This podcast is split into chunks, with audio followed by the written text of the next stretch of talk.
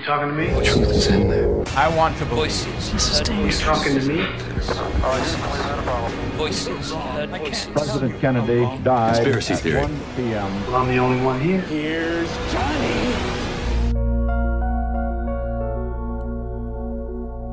Em 1985, Robert Zemeckis realizou um dos maiores blockbusters de Hollywood, Back to the Future. Regresso ao Futuro teve duas sequelas e em todas elas a narrativa gira em torno de viagens ao passado e ao futuro.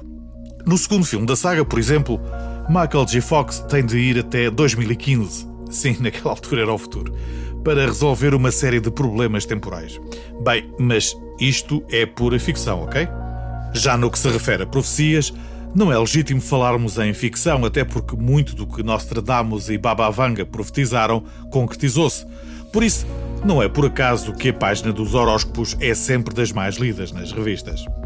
No seu livro Chronicles of the Future, Crónicas do Futuro, Paul Amadeus Diener, professor de alemão da Universidade de Zurique, descreve aquilo que considera ser a sua viagem ao futuro. É isso mesmo. Podia ser apenas mais um livro, mas acontece que durante muito tempo este livro foi catalogado como ultra secreto e, como tal, não era adequado para todos os públicos. Paul Dinard confessa que nunca pensou tornar-se num escritor.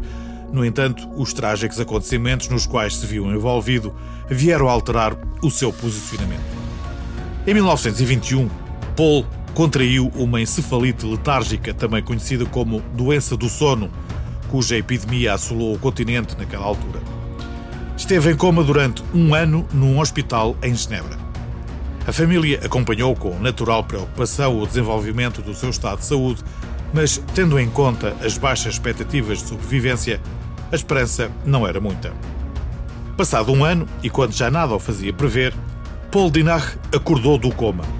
Ato contínuo, começou a anotar num diário todas as suas memórias, porque, sim, Paul garante que esteve sempre consciente durante o tempo todo que esteve em coma. Na realidade, o que aconteceu foi que Paul tinha sido teletransportado para o corpo de uma outra pessoa, nomeadamente Andrew Northman, um físico que vivia no ano 3906. Andrew tinha sofrido um grave acidente e passou por uma experiência de quase morte.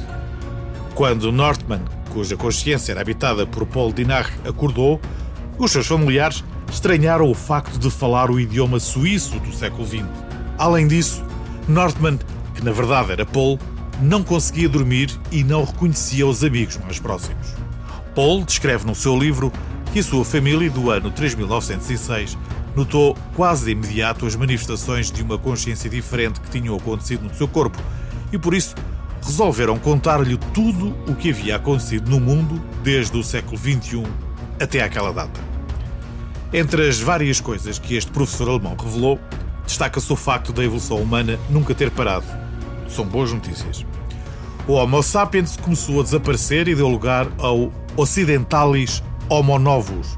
Esta nova espécie era muito mais inteligente do que a nossa atual e os seres humanos desenvolveram a habilidade de comunicarem telepaticamente uns com os outros e até mesmo prever o futuro imediato. Mas vamos aos pormenores.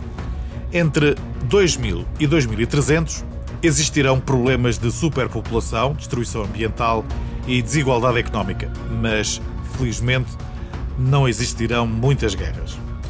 Em 2204, Marte será colonizada por 20 milhões de pessoas, as quais morrerão todas em 2265, vitimadas por um enorme desastre natural. Depois disso, o homem nunca mais voltará a Marte. No ano 2309, e como resultado de divergências entre vários países, teremos então a Terceira Guerra Mundial. Em 2396 será estabelecido o Parlamento Mundial da Terra e todos os recursos existentes no planeta serão distribuídos de forma equitativa por toda a população. Também o excesso de população e os problemas ambientais serão finalmente resolvidos.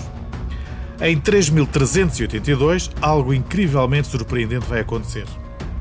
O poder de mutação do cérebro humano tornou algumas pessoas com poderes criativos surpreendentes, entre os quais se destaca a supervisão. Começa assim a chamada Idade de Ouro, na qual Paul Dinard teria despertado. Ou seja, após 10 séculos de trevas, a humanidade experimentará finalmente um salto evolutivo que trará a paz e o bem-estar. A propriedade privada será abolida e só trabalharemos por dois anos durante toda a vida. Calma, é só em 3382. Após despertar do coma em 1922 e depois de, aos olhos da ciência, ter estado inconsciente, o professor resolveu manter silêncio a respeito desta insólita aventura. Mais tarde, já com 36 anos, mudou-se para Atenas, onde lecionou francês e alemão, e foi aí que conheceu Jorge Papazatis, e que foi a pessoa responsável pela sua publicação anos mais tarde, depois de Paul Dinard morrer de tuberculose em 1924.